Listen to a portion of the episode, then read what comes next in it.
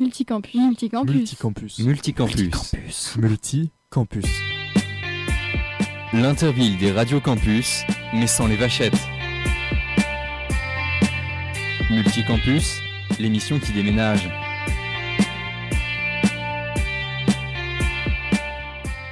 Bienvenue à tous sur cette nouvelle émission de Radio Campus, la radio avec tous les campus de France ou presque.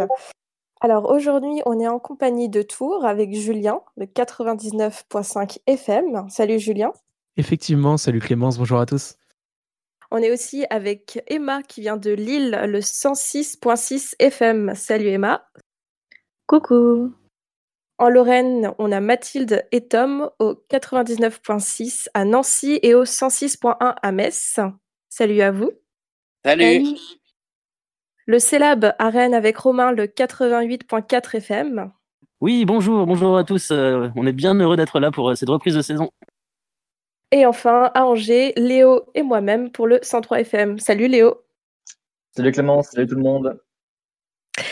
On va commencer tout de suite avec le épatois et c'est et c'est Julien qui va prendre la parole. Effectivement, et bien aujourd'hui, dans le Et votre chronique qui présente chaque semaine un mot ou une phrase dans un patois local, je vais vous expliquer pourquoi Tours est l'endroit de France où l'on parle justement le français le plus clair et sans accent. C'est un fait qui est assez connu, mais pour la plupart des gens, mais la plupart des gens ne savent pas vraiment pourquoi. Moi-même, qui me vante régulièrement de cela, notamment auprès de mes collègues de Multicampus, j'en suis désolé, je ne connais pas l'origine de cela. C'est donc pour ça que je vais vous éclairer, que j'ai fait toutes ces recherches. Alors, d'après mes recherches, il y a donc deux facteurs principaux qui rendraient les Tourangeaux aussi habiles avec la langue de Molière. Le premier point serait historique, car effectivement, durant des centaines d'années, les rois de France et leurs cours avaient pour habitude de séjourner dans leur château de la Loire, ce qui a transmis effectivement aux populations locales la justesse de la langue. Il y a aussi un deuxième facteur qui serait plutôt géographique. Euh, Tours étant situé dans les terres, assez loin de la mer, assez loin également des frontières, eh bien la ville aurait eu un taux d'immigration assez bas et n'aurait pas été influencée par euh, les différentes langues des pays avoisinants. Euh, mais je vais pas finir cette petite chronique uniquement sur euh, cette petite phase de vantardise. Euh, je vous ai trouvé une petite phrase quand même de patois. je vais vous la dire et je vous laisse deviner la signification. vous prenez la parole, c'est libre, on y va. La phrase c'est où est-ce que je peux lâcher de l'eau? Donc ça, c'est une phrase de patois, un petit peu des campagnes à Tours. Qui est-ce qui a une idée de ce que ça pourrait être? De l'eau. Ouais, où est-ce qu'on peut, où est-ce que je peux lâcher de l'eau? Aller aux toilettes.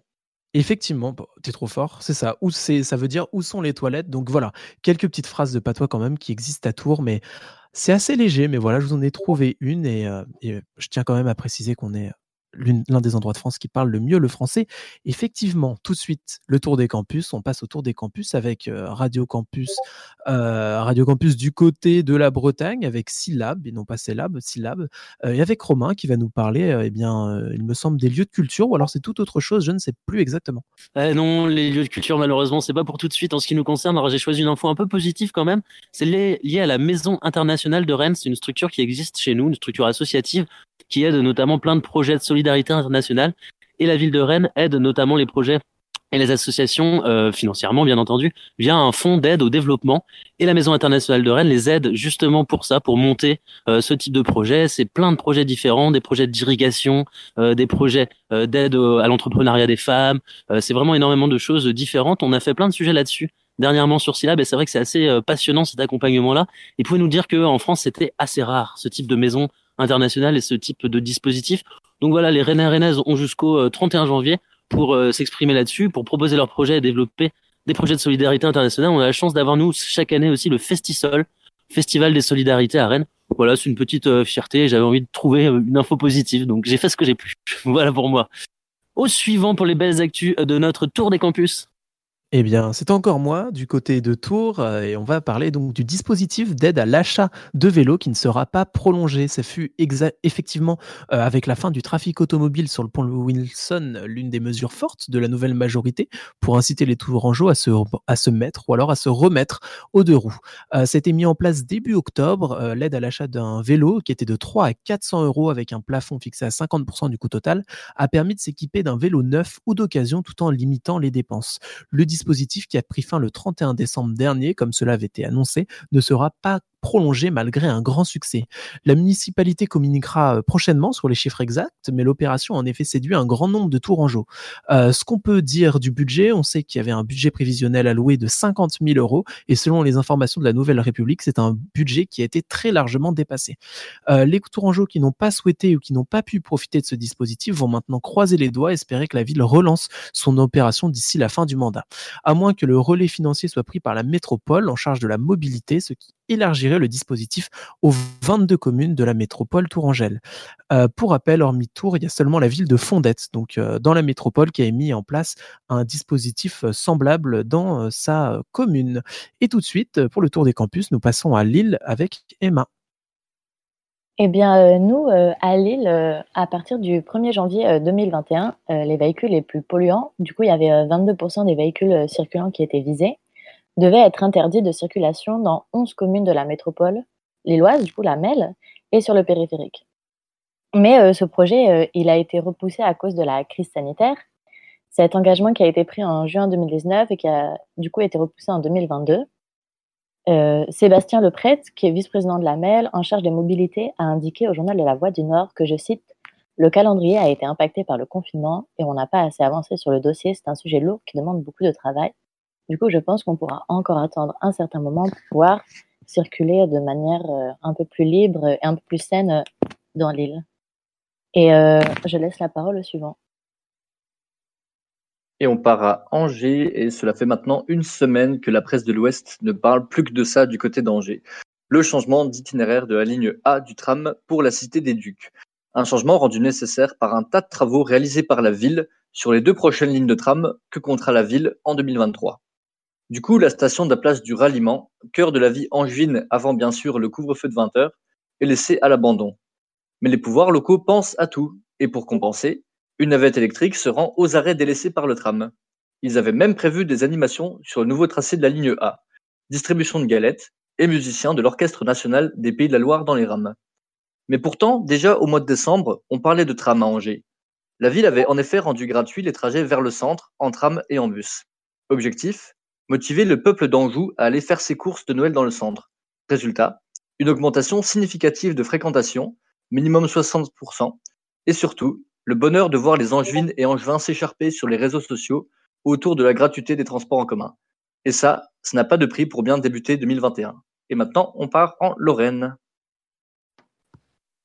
Oui, alors à l'université de Lorraine, on s'est posé la question est-ce que peut faire la, est-ce la fête ça s'apprend? Alors la réponse elle est définitivement oui.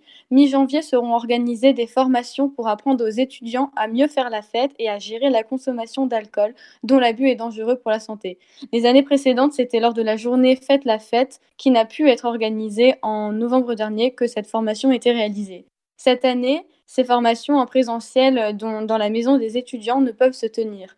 C'est donc euh, l'Association nationale de prévention en alcoolologie et addiction euh, Grand Est qui euh, propose aux étudiants de les former en ligne à l'organisation d'un événement festif plus responsable. Le but de cette formation est de diminuer les risques liés aux consommations. Les participants pourront échanger entre étudiants et professionnels sur des stratégies de prévention ou encore autour de situations qui pourraient poser problème. Des parcours euh, spécifiques composés de différents modules sont proposés selon les profils organisation d'événements, tenue de stands de prévention, barman, réglementation, etc. Chaque module comporte une partie asynchrone avec une plateforme de cours et de quiz sur différentes thématiques, puis une partie synchrone en visio réunissant tous les participants. Merci à tous pour ce tour des campus. On va maintenant faire une pause musicale avec la pépite locale qui va nous être présentée par Radio Campus Lorraine. Tout à fait. Euh, on n'a pas beaucoup de rock et de métal euh, sur Multicampus euh, jusqu'à présent. Et donc, du coup, je vous présente Snapborder. C'est un groupe qui a été fondé en 2012 et il est à l'échelle de Radio Campus Lorraine, c'est-à-dire que c'est des musiciens de Nancy et de Metz. ils ont sorti leur premier album en 2016. Derrière, ils ont fait les premières parties d'artistes comme Tagada Jones, Massisteria, Ugly Kid Joe. et puis, ils sont retournés en studio et ils ont proposé un EP là qui était en préparation en mars et au mois de juin. Et en décembre 2020, voici euh, leur, nouveau, euh, nouvel album, leur nouvelle EP qui s'appelle Icons. Et on va écouter Endscape tout de suite sur Multicampus.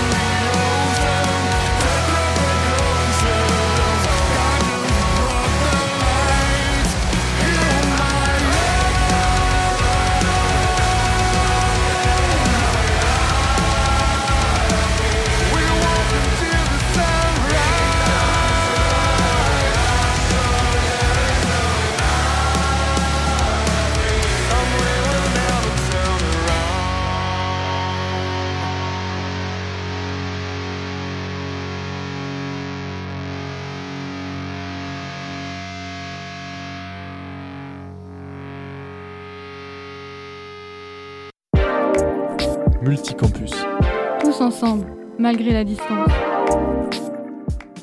Vous êtes de retour sur Multicampus, il est 16h16. C'était la pépite locale tout droit venue de Radio Campus Lorraine, Snap Border. Maintenant, il est temps de passer au millefeuille. Le sujet d'aujourd'hui, c'est les partiels en temps de Covid. C'est une triptyque de reportages sur cette même thématique qui va vous être présentée par trois radios différentes. Et je me tourne d'abord vers Lille. Du coup, euh, moi, euh, je suis allée euh, chercher euh, chez les élèves de PASS qui euh, maintenant euh, remplacent la PASSES pour savoir comment eux, qui ont une première année assez particulière, savoir comment ça se passait pour à Lille. Et du coup, je vais vous laisser écouter. Dans les mails, ils nous ont dit que que justement euh, fallait venir, enfin qu'ils feraient pas de de deuxième session ou quoi, et qu'on était obligé de venir et que si on était, euh, si on, on, se savait positif, euh, fallait le dire et qu'ils nous mettraient euh, apparemment dans une salle à part. Mais la salle, personne l'a vu quoi. Je sais pas s'ils ont mis ça en place ou pas au final. Je pense que la plupart de ceux qui avaient des symptômes ou quoi, ils l'ont pas dit. C'est beaucoup plus simple quoi. Mais du coup, est-ce que tu connais des gens qui ont eu accès, on va dire, à cette salle? Non, pas du tout. Du coup, je sais même pas s'ils l'ont mis en place au final. Genre, il y avait le chapiteau pour nous, pour euh, nous rentrer, et sur le côté, il y avait un endroit, mais c'était pour ceux qui étaient positifs et qui pouvaient passer sur le côté, et il y avait personne, il y avait même pas de vigile pour accueillir ou quoi. Est-ce que tu penses que les élèves qui avaient le Covid, ils ont ignoré ça de peur euh, que ça impacte leur examen ou Ah ben carrément. Euh, moi, euh, j'ai des amis qui étaient cas contact. Genre, euh, ils le savaient. Enfin, genre, j'ai une copine, son copain, il avait le Covid. Donc, elle le voyait tous les week-ends. Donc, elle était le pire cas contact possible. Elle venait à la fac quand même. hein. Enfin, on sait que la fac, elle fait rien du tout pour nous aider à accéder aux cours ou à rattraper. Enfin, c'est une galère. Donc, les gens, ils préfèrent venir quitte à mettre tout le monde en danger plutôt que rater les cours. Est-ce que tu penses que c'est euh, que ce schéma il s'applique particulièrement parce que c'est la par rapport à la compétitivité que tu peux avoir euh... Ah bah ouais, carrément. Enfin, si c'était euh, une licence ou quoi, euh, c'est pas pour un cours raté que on, on rate son année, mais là, euh, c'est limite chaque minute du cours, euh, elle compte parce qu'on peut tomber sur des trucs, euh, des petits détails de rien du tout. Donc, euh, mais après, c'est un parti pris euh, de la fac. Enfin, ils ont choisi de tout miser sur euh, le présentiel et de tout faire pour aménager le présentiel, mais du coup, ils pas du tout, ils avaient pas du tout prévu le reconfinement. Donc même la première semaine, une fois qu'on était reconfiné, c'était horrible pour les cours, ça buguait tout le temps et tout. En fait, on dirait que ils font comme si euh, les élèves qui étaient malades ou qui avaient le Covid, bah ils, ils pouvaient accéder à rien en fait. Même euh, appeler l'administration, il y a personne qui envoyait rien du tout. Ouais. Est-ce que tu penses que ça impacte euh, bah, l'égalité des chances. Bah carrément. Bah de toute façon, même dans nos mails.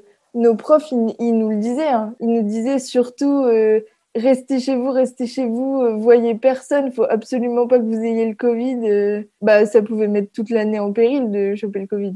Et tu penses que le, le Covid, puisque vous, en plus, euh, vous avez passé vos examens en- pendant le confinement, en fait, Ouais. Comment tu penses que ça a impacté euh, Je sais pas. Après, on avait euh, des masques tout du long. Enfin, euh, c'était pas pire que quand on va faire nos courses et que on croise des gens au final, parce qu'on était hyper espacés et qu'on avait des masques. Enfin, de l'extérieur, quand ils ont dit que c'était en présentiel et qu'on savait qu'on allait être 1300 dans une salle, alors que tout le monde était confiné et qu'on pouvait voir personne, c'était hyper bizarre. En fait, on avait l'impression que le Covid, il n'existait pas à la fac de médecine. J'avais un autre truc par rapport au concours, mais en fait, euh, on n'a pas réussi à savoir si c'était par rapport au Covid ou pas. Genre, euh, le dernier jour, ils ont fait un appel au micro en nous disant que ils nous donneraient pas les résultats du concours. En fait, ils nous ont dit qu'ils nous donneraient les résultats du concours à la fin du deuxième, donc euh, au mois de mai. Et euh, du coup, on n'a pas compris. Et l'explication qu'ils nous ont donnée, c'est que le jury avait pas obligation de se réunir il y avait très peu de chances qu'ils nous corrigent euh, maintenant et qu'ils nous corrigeraient une fois qu'ils auraient toutes les copies. Donc euh, la toute fin, bah il y en a plein qui sont pas bien parce que du coup on peut même pas on peut même pas se remettre sur parcoursup parce qu'on a enfin on peut rien faire, on n'a pas de motif. Mais euh, en gros ils nous ont dit que si ils nous donnaient pas nos notes, ils nous donneraient des tranches. Genre, euh, vous avez entre 14 et 16, entre 16 et 18, mais dans ce cas-là, ça équivaut à corriger. Enfin, pour savoir nos notes, il a dû forcément corriger la copie.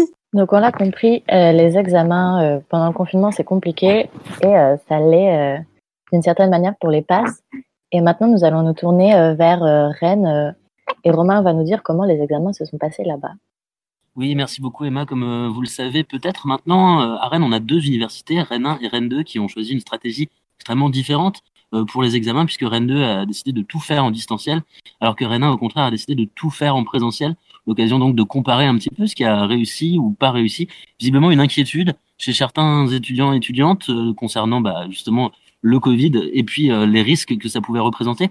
L'argument principal euh, serait, euh, d'après Rennes 1, la valeur des diplômes un argument qui, euh, comme vous allez le voir, n'est pas euh, très entendu notamment par les syndicats étudiants. C'est une interview réalisée par notre journaliste Soraya Lecroc. Aujourd'hui, je suis en ligne avec Tao Chéret, représentant de la FSE, la Fédération syndicale étudiante pour le campus de Rennes. Aujourd'hui, ton syndicat est en colère et la raison de la colère, c'est la tenue des examens en présentiel pour les facultés de l'université Rennes. Alors que d'autres universités comme Rennes 2 ont opté pour un passage des examens en 100% distanciel, Rennes 1, elle, a choisi de faire passer aux étudiants et étudiantes leurs examens en présentiel, ça veut dire sur place, sur le site de l'université, et ça malgré les risques que cela comporte. Alors les étudiants et étudiantes sont à l'heure actuelle en plein passage d'examen en cette rentrée des vacances de Noël. Est-ce que tu peux faire un point dessus, nous expliquer concrètement comment se passent ces examens en présentiel? Oui, merci. Alors, ces examens, ils se passent, euh, bon, globalement, la tenue euh, est plutôt bonne, mais euh, mais, les étudiants, en venant en présentiel, courent le risque euh, de s'exposer au virus. Et c'est ça qu'on dénonce en fait avec le syndicat, c'est que euh, là où du distanciel était envisageable par l'université, comme ça s'était fait il y a un an lors des examens du deuxième semestre 2019-2020, eh bien, et, globalement, ces examens en distanciel s'étaient très bien passés.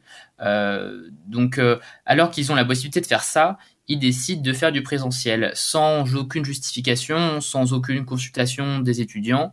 Euh, c'est une décision qu'ils prennent unilatéralement, euh, alors que la majorité des étudiants, en plus, sont opposés à cette idée-là.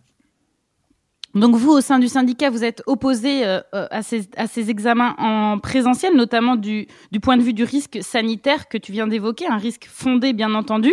À ce sujet-là, qu'est-ce que l'administration ou les services universitaires ont-ils pu vous apporter à vous et aux étudiants comme garantie? Alors, ils ont parlé de protocoles sanitaires qu'ils faisaient appliquer. Euh, sauf que le protocole n'est pas suffisant. Alors effectivement, eux, ce qu'ils mettent en place, c'est euh, une, place sur deux, ils mettent en place une, rangée d'écart, euh, il y a du gel hydroalcoolique à disposition, tout le monde a un masque, mais c'est pas suffisant parce qu'en fait les étudiants ils se retrouvent amassés avant l'entrée dans les examens, les uns à côté des autres, d'autant qu'on leur demande de venir une demi-heure voire une heure en avance. Euh, ce qui fait que pendant une heure, une demi-heure, ils sont du coup euh, les uns à côté des autres en train de se transmettre euh, le virus potentiellement. Donc c'est le cas devant la fac de droit, mais aussi devant le campus de la HARP, donc qui est à Rennes 2, mais que Rennes 1 du coup emploie pour ses examens. Et c'est le cas devant la salle du diapason qui est aussi employée en ce moment pour les examens. Voilà, donc qui est sur le campus de Beaulieu. Donc dans ces trois situations, on a des photos ou des vidéos qui montrent que les étudiants sont à côté et qui sont restés bien une demi-heure, une heure à côté les uns des autres donc au cours de, au cours de cette semaine-là. Merci beaucoup à Soraya Lecroc, notre journaliste à Rennes, pour euh, toutes ces informations. Comme vous le voyez, les deux facultés ont choisi des stratégies différentes. On saura dans quelques semaines ce que tout ça a pu donner. On part tout de suite du côté de Radio Campus Lorraine pour euh, les examens en temps de Covid également. Oui, alors vous allez écouter une interview avec euh, Nathalie Doblé, qui est une médecin référente au SUMS, donc service universitaire de médecine préventive et de promotion de la santé à l'Université de Lorraine, et qui va euh, nous parler de l'accompagnement et des aménagements mis en place pour euh, les étudiants en situation de handicap. Alors justement pour les examens, est-ce que, enfin c'est quoi les, aménagements proposés pour les épreuves d'examen en, général? Les aménagements un étudiant présentant un handicap. Alors déjà, effectivement, ça va dépendre du handicap.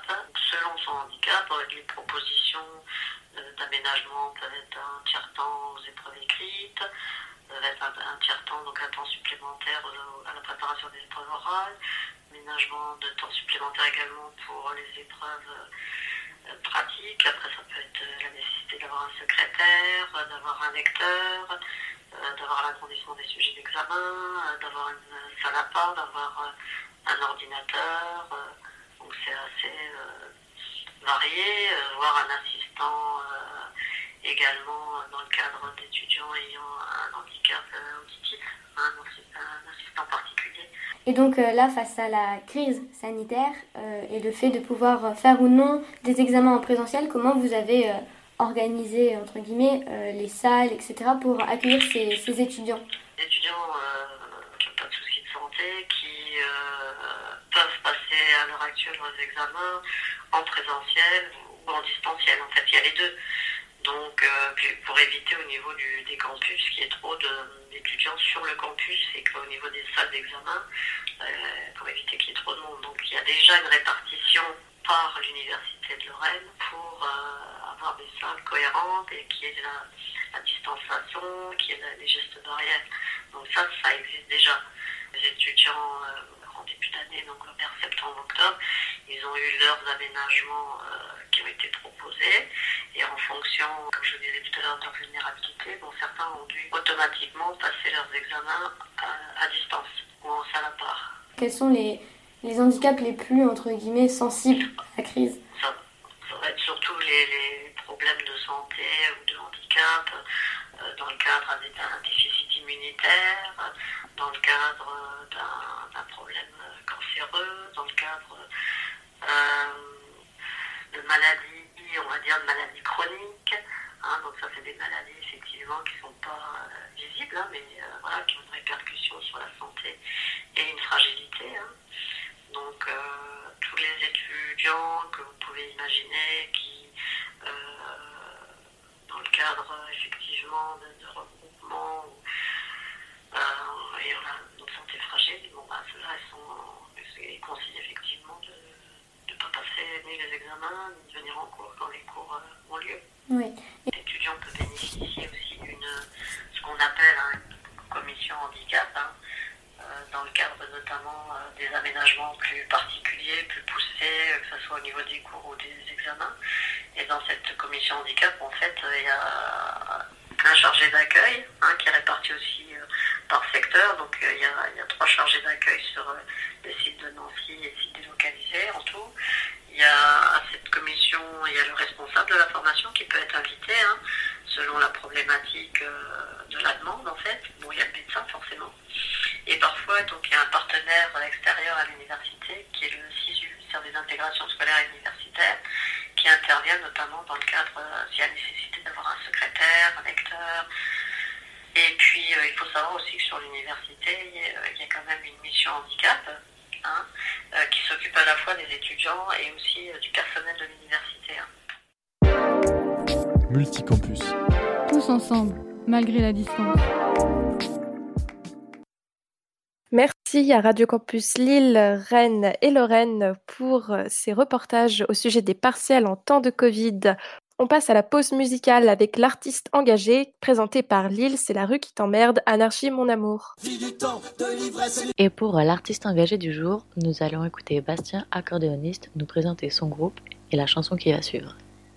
Alors, le nom du groupe, c'est La rue qui t'emmerde.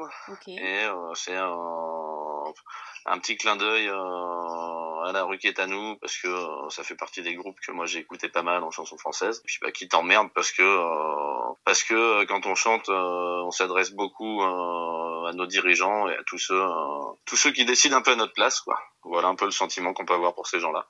Pour Anarchie, mon amour, c'est quoi qui vous tient le plus à cœur euh, dans cette chanson? Ouais, c'est, euh, je crois que c'est assez parlant euh, par soi-même. hein. C'est, voilà, en gros, je pense que, en ce qui me concerne, je pense que l'anarchie, c'est un peu un idéal politique en soi, une façon de s'organiser à vivre ensemble, sans domination des uns sur les autres, tout ça.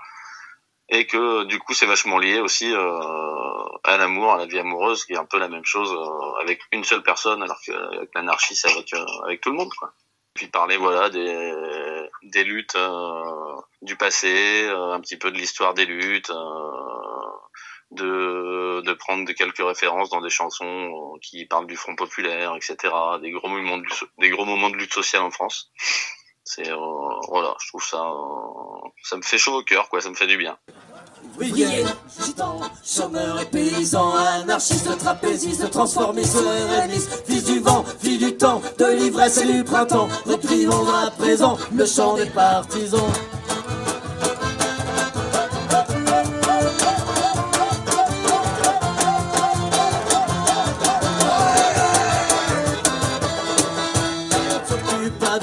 S'occuperont de nous. Si personne ne le fait, personne ne le fera pour nous. Laissons pas nos enfants à ces crétins débiles. Reprenons nos gamins, la puanteur de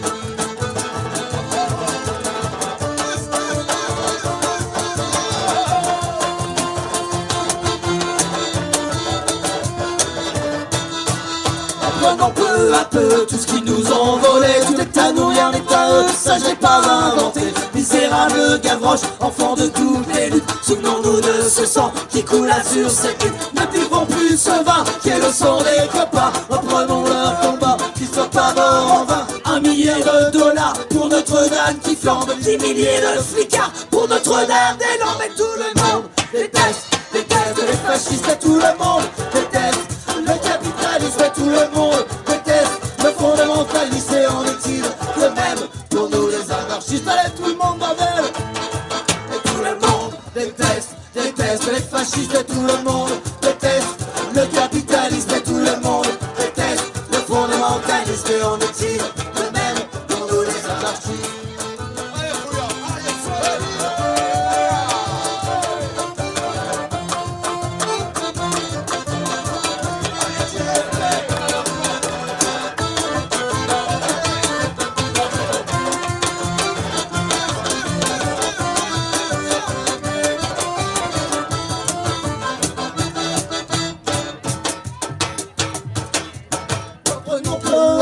tout ce qu'ils nous ont volé. Tout est à nous, rien n'est à eux. Ça, je l'ai pas inventé. Misérable Gavroche, enfant de toutes les luttes. Souvenons-nous de ce sang qui coula sur cette lutte. Ne buvons plus ce vin qui est le sang des copains.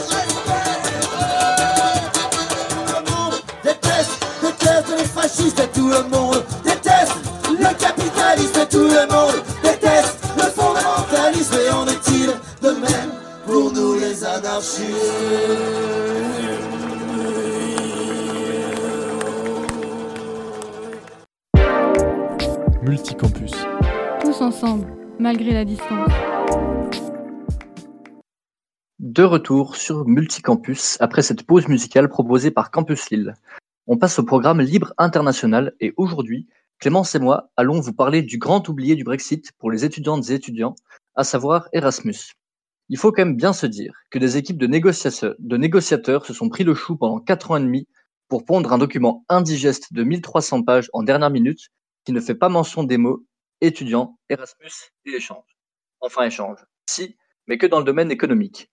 Michel Barnier, négociateur en chef côté européen, aurait, selon ses dires, proposé aux Britanniques de prendre part au programme pour les sept prochaines années, mais ces derniers auraient refusé.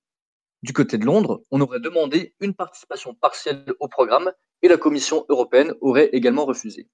Pourtant, cela fait des années que l'Union vit avec Erasmus. Créé en 1987 avec un nom inspiré de l'humaniste Erasme, qui a crapahuté sur tout le continent au XVe siècle, le programme Erasmus a permis à 10 millions d'Européennes et Européens de passer plusieurs mois loin du nid familial. Plutôt branché sur les études supérieures, on parle depuis 2014 du programme Erasmus+, qui s'est nettement ouvert et diversifié à tous les publics. Études sup, formations diverses, apprentissages multiples, jeunes diplômés, collégiens et lycéens en tout genre. Le sport est également inclus dans le programme. Si tu nous écoutes, que tu habites au fin fond de la Creuse, que tu es boulanger et que tu rêves de faire découvrir les plaisirs et de la galette des rois à la Bulgarie entière, fonce Alphonse. Enfin, je dis la Bulgarie, mais notons que six États non membres de l'Union font partie du programme. Donc si tu es éducatrice sportive au fin fond de la Bretagne, que tu veux plus entendre parler des rave parties du Nouvel An et que tu veux faire du sport au Liechtenstein, en Islande, en Macédoine, en Norvège, en Serbie ou en Turquie, fonce également. Plus sérieusement, récemment adopté par le Parlement, le budget européen prévoit 2,7 milliards d'euros pour Erasmus pour 2020, en hausse par rapport à la période précédente. Entrons à présent dans le vif du sujet. Erasmus, c'est quasiment terminé pour nos amis d'outre-Manche. Je dis quasiment car les financements qui étaient prévus pour la période 2014-2020 existent toujours et doivent être dépensés et les programmes de recherche en cours achevés. Par ailleurs, selon la Commission, les étudiants et autres participants britanniques peuvent continuer à entreprendre des activités de mobilité dans d'autres pays participant au programme Erasmus. Pourquoi le Royaume-Uni s'est-il sans doute planté en laissant Erasmus de côté? Petit 1. Les universités britanniques n'ont pas ou plus confiance en leur gouvernement. C'est notamment le cas de la très prestigieuse université d'Oxford, qui avait qui avait tout à craindre d'un no deal, c'est-à-dire une absence d'accord. Courrier international rappelait que 16% de ses étudiants sont originaires des États membres de l'Union et que le chiffre grimpe jusqu'à 30% au sein de certains départements. De même, en mars 2019, 13% des postes d'infirmerie au sein des hôpitaux universitaires d'Oxford étaient vacants et 20% de ces postes sont occupés par des étudiants provenant de pays du continent, un chiffre qui baisse toujours depuis le référendum. Il est également important de mentionner les fonds de recherche issus d'aides européennes. Octroyés par le Conseil européen de la recherche, le CER, les chercheurs d'Oxford ont récolté 87 millions d'euros d'aide pour la seule année universitaire 2017-2018. Et comme ce sont les chercheurs qui touchent ces fonds et non les universités, ils vont pas se faire prier pour aller travailler dans de meilleures conditions dans d'autres pays. Mais pas en France, ça m'étonnerait fort, là où le diplôme universitaire le plus poussé vous permet de débuter à 2200 euros en tant qu'enseignant-chercheur. Depuis le référendum et devant la perspective d'une absence d'accord, et comme l'accord final ne prévoit aucune disposition concernant Erasmus, c'est tout comme, l'université d'Oxford s'est organisée de son côté. Elle a en effet signé des partenariats avec quatre universités de Berlin. Une question pratique car le système éducatif allemand est décentralisé et il est géré à l'échelle des régions, qu'on appelle les Länder et non pas au, niveau fédéral. Ces partenariats leur ont permis de rassembler des fonds de recherche. On a parlé d'Oxford, mais on peut aussi parler d'une tribune signée par 150 universités qui, elles aussi, s'inquiètent de la compensation des fonds de recherche. Ce sont notamment 1,3 milliard d'euros qui devraient être investis uniquement au Royaume-Uni par le Conseil européen de la recherche et le programme Action Marie Curie dans des programmes de recherche en cancérologie et réchauffement climatique. Petit 2. Le Royaume-Uni se prive d'un vivier étudiant européen dont les étudiantes et étudiants concernés tiraient largement parti et inversement. Rien qu'en France, le Royaume-Uni figurait comme la deuxième destination Erasmus avec 10 000 volontaires chaque année dans le cadre d'échanges ou de stages. Erasmus leur permettait de passer à côté des frais de scolarité qui sont très élevés, parfois il y a 4 zéros sur le chèque, par rapport aux frais français qui sont relativement bas. Sans bourse, les frais d'inscription dont bénéficiaient les étudiants européens ne sont plus en vigueur, et donc le coût des études serait le même que ceux des étudiants extra-européens. On passerait de 10 000 euros en moyenne à presque 30 dans certains cas. Bien sûr, les établissements d'enseignement supérieur du Royaume de France et de Navarre vont tenter de signer des accords avec leurs consoeurs britanniques pour essayer de continuer les échanges. Mais sans bourse Erasmus, les plus modestes ne pourront pas étudier au Royaume-Uni, un désastre pour une Europe sociale qui est encore très loin d'être une réalité. Petit 3. Le cadeau de Noël de Boris Johnson, le programme Alan Turing. Enfin, dernier point, on savait Boris Johnson surprenant. Souvenez-vous, en septembre 2019, il avait déclaré plutôt être mort au fond d'un fossé que de reporter le Brexit. On n'est pas à un an et demi près, me direz-vous. L'ami Johnson a donc sorti une nouvelle carte de sa manche en dégainant le programme Alan Turing en substitut d'Erasmus. Selon le Brussels Times, je cite, le gouvernement britannique a alloué 100, 100 millions de livres sterling par an pour construire un nouveau système d'échange d'étudiants pour remplacer Erasmus, le système de l'UE auquel le Royaume-Uni se désiste à la fin de l'année. Un nouveau programme d'échange tout frais, tout neuf donc, que le gouvernement britannique espère bien faire fonctionner dès la rentrée 2021 pour les 35 000 étudiants britanniques amenés à quitter l'île. Cependant, Certains universitaires ont déclaré ne pas avoir été mis au courant de cette nouveauté, et ils l'ont appris, comme tout le monde, à travers les déclarations du Premier ministre. Il reste donc quelques mois pour négocier un programme charnière de A à Z. Alors, comme dit le proverbe, tirez les premiers, messieurs les Anglais. Pour conclure et pour résumer, je finirai par les mots de Laure coudray directrice de l'agence Erasmus en France, prononcés le 25 décembre sur France Info. Je cite C'est la fin de 33 ans de coopération, c'est assez violent. Cela va réduire les possibilités pour des jeunes d'aller faire des études au Royaume-Uni qui, lui, se privent de talent. Fin de citation. Erasmus ne fait pas partie de l'accord de sortie. Il faudra donc négocier un nouveau programme d'échange. Sans oublier la question écossaise, qui ne voulait pas sortir de l'Union. Et finalement, le seul point positif, c'est le rapprochement irlandais, puisque la République d'Irlande, au sud, propose aux étudiants nord-irlandais de participer à ces activités d'échange. Les quelques centaines d'étudiantes et étudiants concernés devront simplement s'inscrire dans une université de la République d'Irlande pour bénéficier du programme. Un point important pour les deux Irlandes, dont le retour d'une frontière hermétique faisait craindre un retour aux pires heures de l'histoire. Alors non, le Brexit n'est pas derrière nous, Et non, la bamboche des négociations est également loin d'être terminée. Il est 16h42, vous êtes toujours sur Multicampus. C'est l'heure d'écouter notre artiste partenaire de Radio Campus. C'est Radio Campus France qui le présente aujourd'hui. C'est Freedom du groupe Nocturne, un side project de David Walters, Vincent Segal, Baleke Sissoko.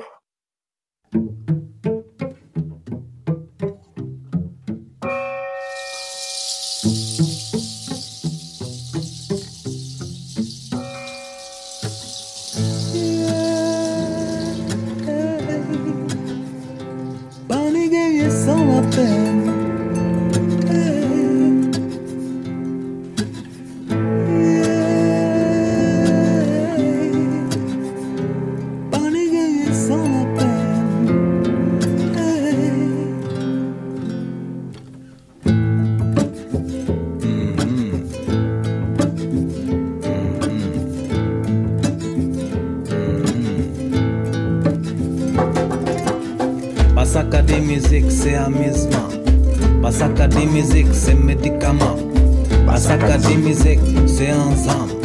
Calme de tempête, calme mauvais tête. Pasaka de musique, c'est pas bagaille la fête. Pasaka de musique a fait pep joindre. Pasaka de musique a fait moun semblé. Musique fonda cette tradition, musique mystique. Songez ça. Songez ça. Faux. Songez ça. Songez ça.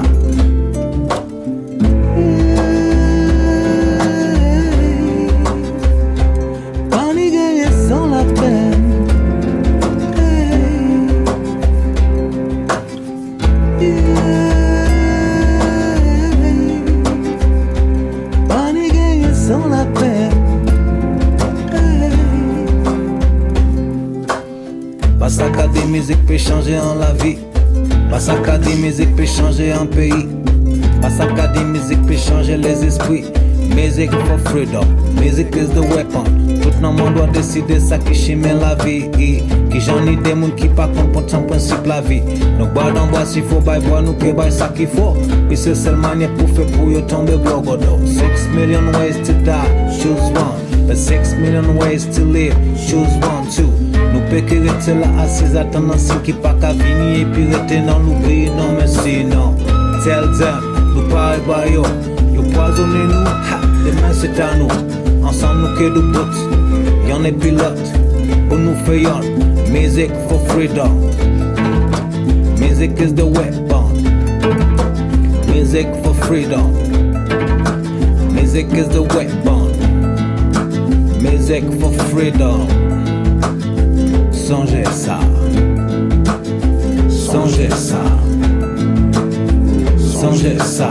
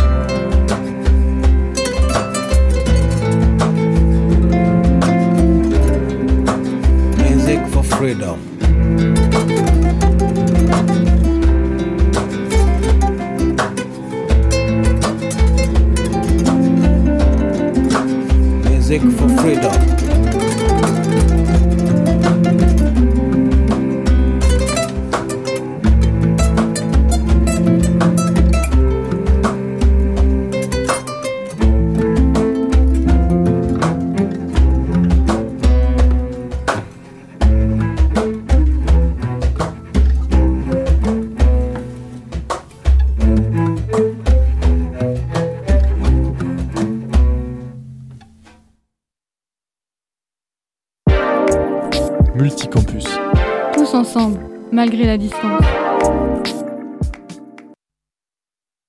Toujours sur Multicampus, c'était Freedom du groupe Nocturne présenté par Radio Campus France.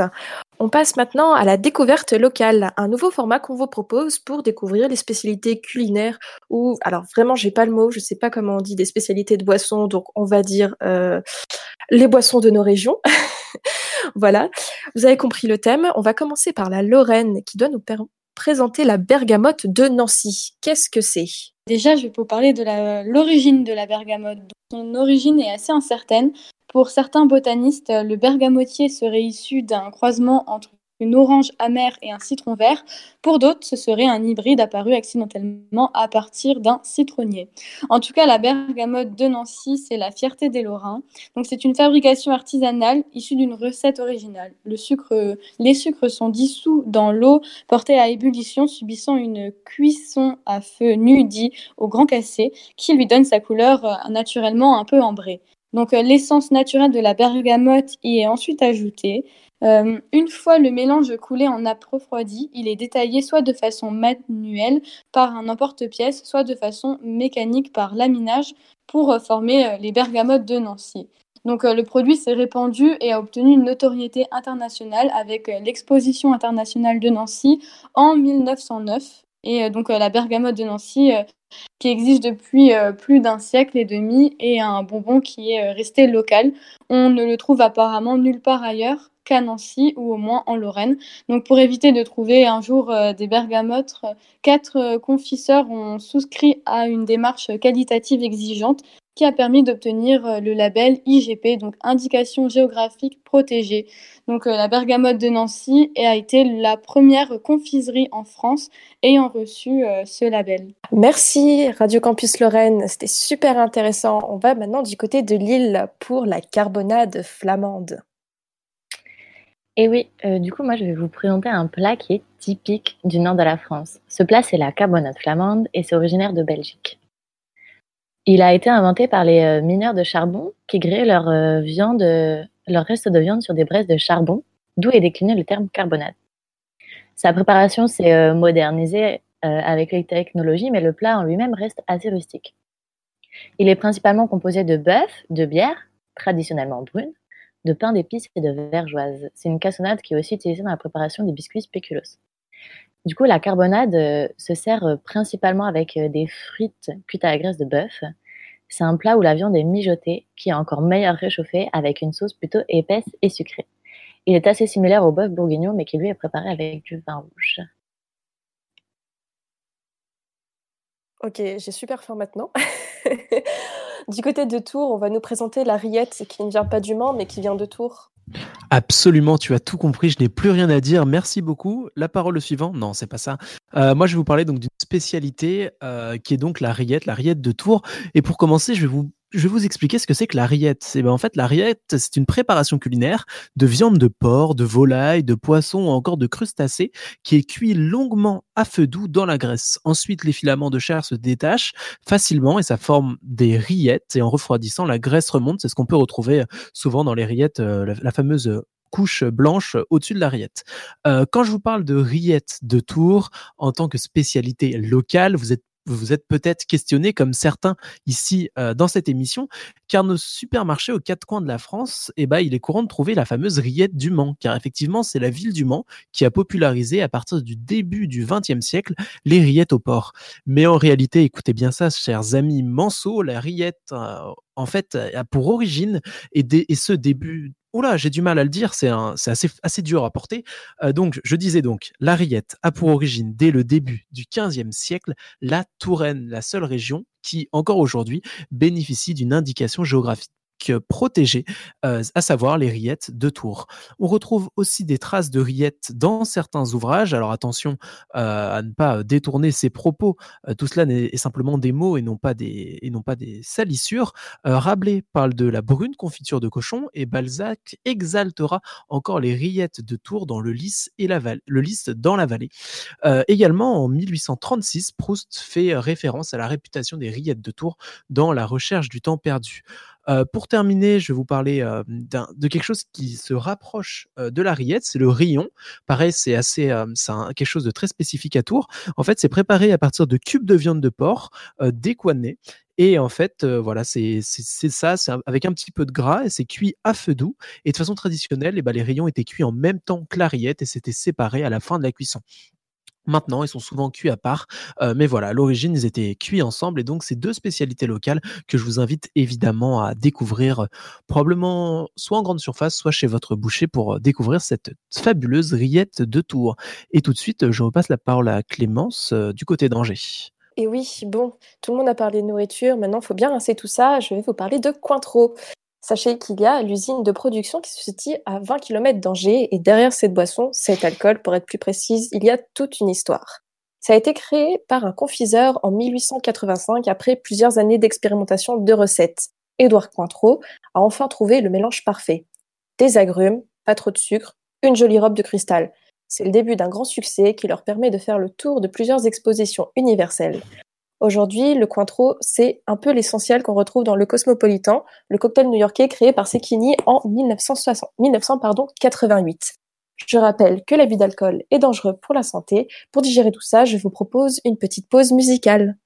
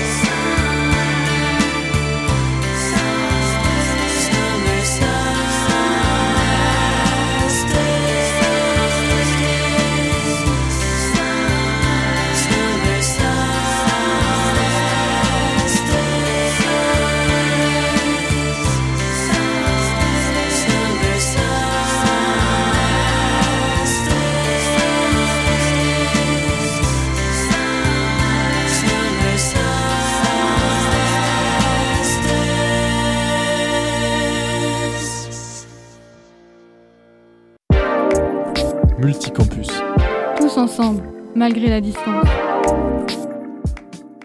C'était la petite balade digestive en musique. On va reprendre avec nos spécialités culinaires et je me tourne du côté du syllabe et non pas le syllabe comme j'ai dit tout au début. Toutes mes excuses. Aucun problème. Alors moi, je vais aller sur un sujet euh, qui, qui fait fighter hein, en Bretagne très clairement. À votre avis, est-ce qu'on dit une galette de blé noir ou bien une crêpe de blé noir? Ah, Une galette, une galette saucisse. c'est raté. Tu n'es pas un vrai breton. en fait, c'est très très simple pour la question. C'est la différence entre la Basse-Bretagne et la Haute-Bretagne. En gros, tout ce qui se trouve euh, à l'ouest dit crêpe de blé noir et tout ce qui se trouve plus à l'est dit galette de blé noir. Il y a une autre différence, c'est aussi que, euh, voilà, moi je viens plutôt de Brest à l'origine, donc voilà, je, plutôt crêpe de blé noir. Et en fait, c'est simplement, c'est très simple, c'est de la farine de sarrasin, dite de blé noir, justement, de l'eau, du sel, tout simplement. Alors qu'à l'ouest de la région, peut-être était-il plus riche, on y ajoute des œufs, du lait, parfois même un peu de froment. Donc euh, voilà pour la différence. Maintenant, vous pourrez briller en société. On dit crêpe quand on vient du côté ouest, on dit galette quand tu viens du côté est, et on, on surtout on met pas la même chose dedans. Donc bien sûr, vous le savez, euh, la galette ou la crêpe a, euh, s'est exporté très très bien, que ce soit en France, un peu partout dans le monde même, puisque ça fonctionne très très bien. En fait, ce blé noir euh, d'appellation bretonne du sarrasin, c'est originaire de Mandchourie, au nord de la Chine. Donc c'est euh, apparu en Europe il y a environ euh, 3000 ans. Donc c'est au Moyen Âge notamment que ça s'est beaucoup beaucoup développé en Bretagne, grâce, si on peut dire, à nos sols plutôt pauvres, où le sarrasin se plaît, il faut le dire, plutôt bien. Alors effectivement, c'est extrêmement simple à préparer et ça, ça fait vraiment plaisir. Par contre, le beau cadeau à faire à un breton, c'est ce qu'on appelle la bilig. Ça s'écrit B-I-L-I-G. C'est vraiment le, support pour faire cuire votre crêpe de blé noir. Donc c'est soit électrique, soit à gaz. La température absolument parfaite, c'est rond. Vous mettez du beurre salé, évidemment. Et puis, vous n'avez plus qu'à déguster avec grand plaisir. Alors, pour vous montrer, c'est très simple. Je suis en train d'en faire juste en ce moment, puisque c'est vrai que les Bretons font très souvent des galettes. Alors voilà, c'est très très simple, puisque vous allez prendre deux volumes d'eau et un volume de farine de sarrasin dite de blé noir, et vous allez tout simplement voilà, saupoudrer comme ça, très tranquillement, pour éviter que ça fasse des grumeaux. Après, vous passez ça deux heures au réfrigérateur avec un torchon dessus, et après, vous dégustez ça avec du beurre. Et voilà, c'était pour moi la Bretagne. Merci d'avoir suivi cette recette en direct. Est-ce qu'on pourra avoir des images, Romain, de tout ça? Je vous envoie ça, promis. Avec plaisir. Merci beaucoup à toi, Romain, pour cette ASMR euh, crêpe. Oui, crêpe. Cette ASMR crêpe. Merci à tous ceux qui ont participé à cette émission. Merci à Tours avec Julien. Merci à Lille avec Emma. Merci à Radio Campus Lorraine avec Mathilde et Tom, respectivement de Nancy et de Metz. Merci au Syllab de Rennes. Et on va se remercier nous-mêmes. Merci Léo de Angers. On vous retrouve la semaine prochaine pour un nouveau multicampus. D'ici là, portez-vous bien. Et merci Émile pour la réalisation du côté de Radio Campus France.